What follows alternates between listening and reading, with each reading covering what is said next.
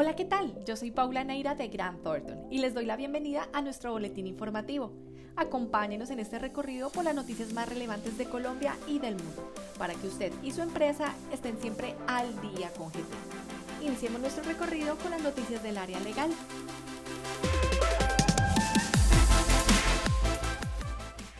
La reactivación empresarial está en la agenda del gobierno. Anuncian nuevos programas.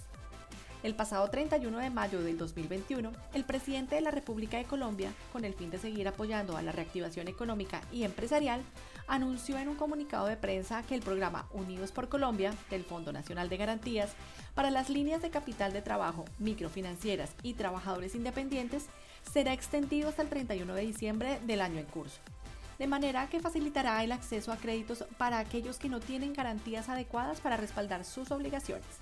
Ahora bien, Conjunto a este programa, el primer mandatario anunció alivios para todos los sectores y en especial aquellos que considera que lo necesitan más, como son las microempresas, las pequeñas empresas y el sector agrícola. Además, con ayuda del Ministerio de Comercio, Industria y Turismo y por medio de Bancoldex, el gobierno implementó un programa que consistirá en brindar capital de trabajo a las empresas mediante un apoyo financiero y contará con tres factores favorables, en tasa, plazos y adicionalmente con un periodo de gracia hasta un año. ¿Cuándo se deben incorporar los programas de transparencia y ética empresarial? El pasado 31 de mayo de 2021, mediante oficio 220-072-451, las supersociedades aclara la duda de un consultante sobre si debe cumplir con el programa de transparencia y ética empresarial o no, puesto que éste no logra identificar si en su caso personal debe hacerlo. Para contestar a sus interrogantes, las super sociedades hace referencia a dos artículos que ayudan a dilucidar esta situación. En un primer instante, el artículo 23 de la Ley 1778 de 2016, en el cual el legislador aclara que las supersociedades es la encargada de la promoción del programa de transparencia y ética empresarial en las sociedades que están bajo su vigilancia. Además, esta determinará quiénes serán parte de este régimen bajo los siguientes criterios. 1. Monto de sus activos. 2. Sus ingresos. 3. El número de empleados. Y 4. El objeto social. La segunda norma que resalta las super sociedades para que las compañías logren identificar si deben cumplir con los programas o no es el artículo primero de la resolución 100-006-261 de 2020 en la cual se indican los criterios para determinar qué sociedades deben empezar a adoptar internamente los programas de transparencia y ética empresarial. En este sobresalen criterios referentes a que las empresas que deben cumplir con estos programas son sociedades vigiladas por las supersociedades, que éstas a su vez en el año inmediatamente anterior hayan realizado negocios o transacciones internacionales de cualquier naturaleza, equivalentes a 100 salarios mínimos legales mensuales vigentes, individualmente o en conjunto, bien sea directamente o por medio de intermediario, con personas naturales o de derecho privado o público o que sus activos totales sean iguales o superiores a 40.000 salarios mínimos legales mensual vigente. Nociones para tener en cuenta al determinar el valor de los aportes en especie. Las supersociedades por medio del oficio 220-072280 del 31 de mayo del 2021 hace algunas aclaraciones de cómo se debe llevar a cabo la valoración de los aportes en especie. En un primer lugar, esta entidad hace referencia a que el inciso segundo del artículo 132 del Código de Comercio colombiano no es procedente en caso de que la sociedad que recibe el aporte sea una sociedad por acciones simplificadas, que a su vez sea un accionista único, dado que no existirá la pluralidad de accionistas para aprobar el avalúo de los aportes en especie, que tendrán que estar debidamente soportados, sino que será el mismo accionista único quien decidirá su valor. Por otra parte, indica que para determinar el valor del aporte en especie deben tenerse en cuenta los artículos 126 y 132 del Código de Comercio, estableciendo que el aporte debe efectuarse de conformidad con el valor comercial del bien, lo que se sustenta o soporta en su respectivo avalúo técnico. De manera que le corresponde a la sociedad determinar quién es el responsable de hacer este avalúo, quién sufragará los gastos de esta operación y cuál método de valoración se tendrá en cuenta, porque dicho método variará según el bien que se pretenda aportar, como es el caso de las acciones. Por último, la Super Sociedades invita a revisar los artículos 126, 127, 128, 130, 132 y 135 del Código de Comercio para identificar qué implicaciones tendrá la aprobación del avalúo de un aporte en especie. Continuemos con nuestras noticias laborales. Corte Constitucional reconoce derechos laborales y protección a la maternidad en actividad no regulada. Hablamos del modelaje de webcam. Según el boletín número 46 del 26 de mayo de 2021, en la sentencia T-109 del 2021, se reconocieron los derechos propios de una relación laboral en el oficio que una mujer desempeñaba dentro de una actividad no regulada en Colombia, como lo es el modelaje webcam. La corporación protegió los derechos de la trabajadora, quien es madre de dos menores de edad y fue desvinculada sin ninguna garantía laboral cuando tenía ocho meses de embarazo, porque para el propietario del estudio webcam su relación no era laboral, sino comercial.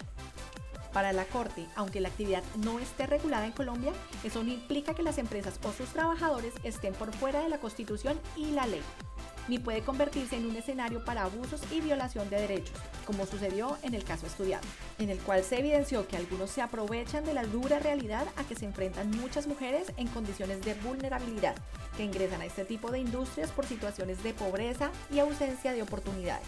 El alto tribunal aplicó las leyes laborales y las reglas sobre el fuero de maternidad y como consecuencia de ello resarció los derechos de la trabajadora y emitió otras órdenes dirigidas a varias entidades tendientes a proteger y regular los derechos de quienes se dedican a esa actividad. Continuemos con las noticias tributarias. Consejo de Estado concuerda que término para solicitar la devolución del pago indebido o en exceso es de cinco años contados a partir de la realización del pago.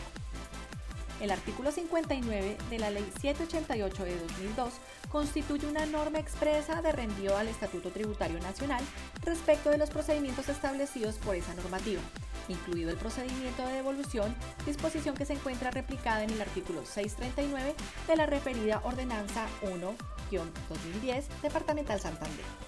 De ahí que la aplicación del término prescriptivo de 5 años del artículo 2536 del Código Civil, dispuesta en el artículo 11 del decreto 2277 de 2012, reglamentario del procedimiento de devoluciones y compensaciones del Estatuto Tributario y actualmente compilado en el artículo 1.6.1.21.22 del decreto 1625 de 2016 para casos de pagos en exceso o de lo no debido esté justificada, habida cuenta de que es el plazo prescriptivo para este tipo de solicitudes por disposición legal.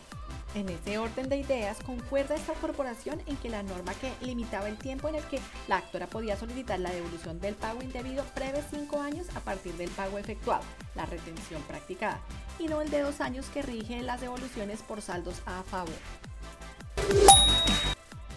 Diana aclara que no es válido corregir el periodo de la declaración del IVA por ley antitrámites.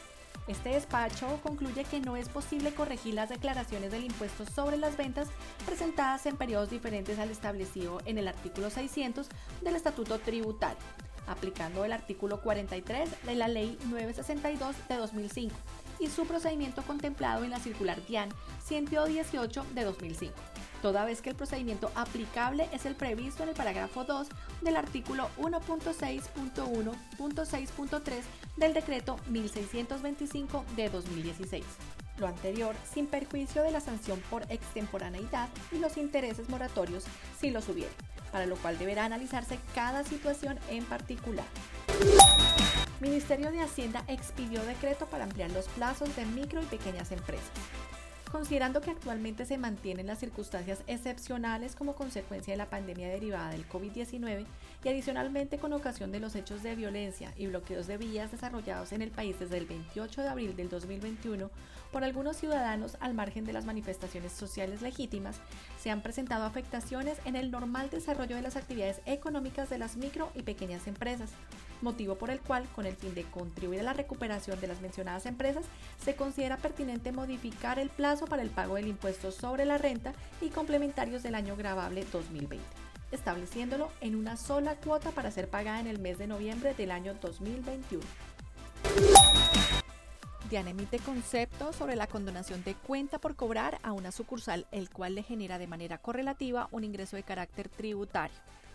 De acuerdo con lo dispuesto en el artículo 1.2.1.14.1 del decreto 1625 del 2016, las rentas y ganancias ocasionales atribuibles a un establecimiento permanente o sucursal en Colombia son aquellas que habría podido obtener de acuerdo con el principio de plena competencia si fuera una empresa separada e independiente de aquella de la que forma parte ya sea que dichas rentas y ganancias ocasionales provengan de hechos, actos u operaciones entre el establecimiento permanente o sucursal con otra empresa, persona natural, sociedad o entidad, o de sus operaciones internas con otras partes de la misma empresa de la que es establecimiento permanente o sucursal.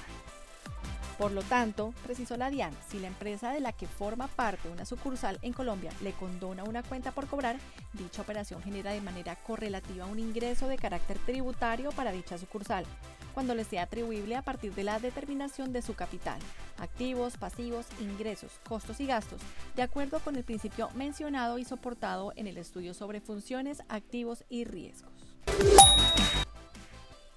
Enajenación de acciones o cuotas sociales e ingresos por dividendos se encuentran grabados con ICA si se realiza de forma habitual y profesional.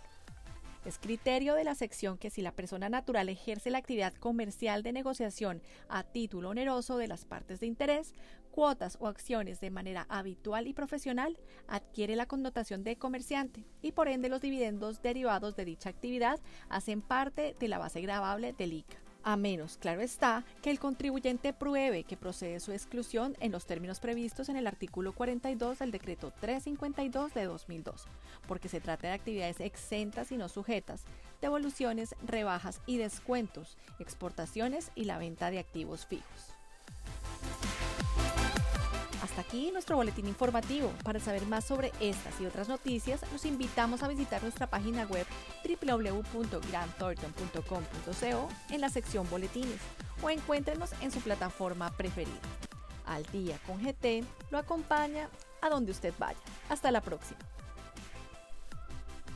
Los boletines generados por Thornton son solamente informativos y no configuran asesoría de ningún tipo, de manera que no nos hacemos responsables por la interpretación o por el uso que se haga de estos. Las noticias publicadas pueden estar sujetas a cambio.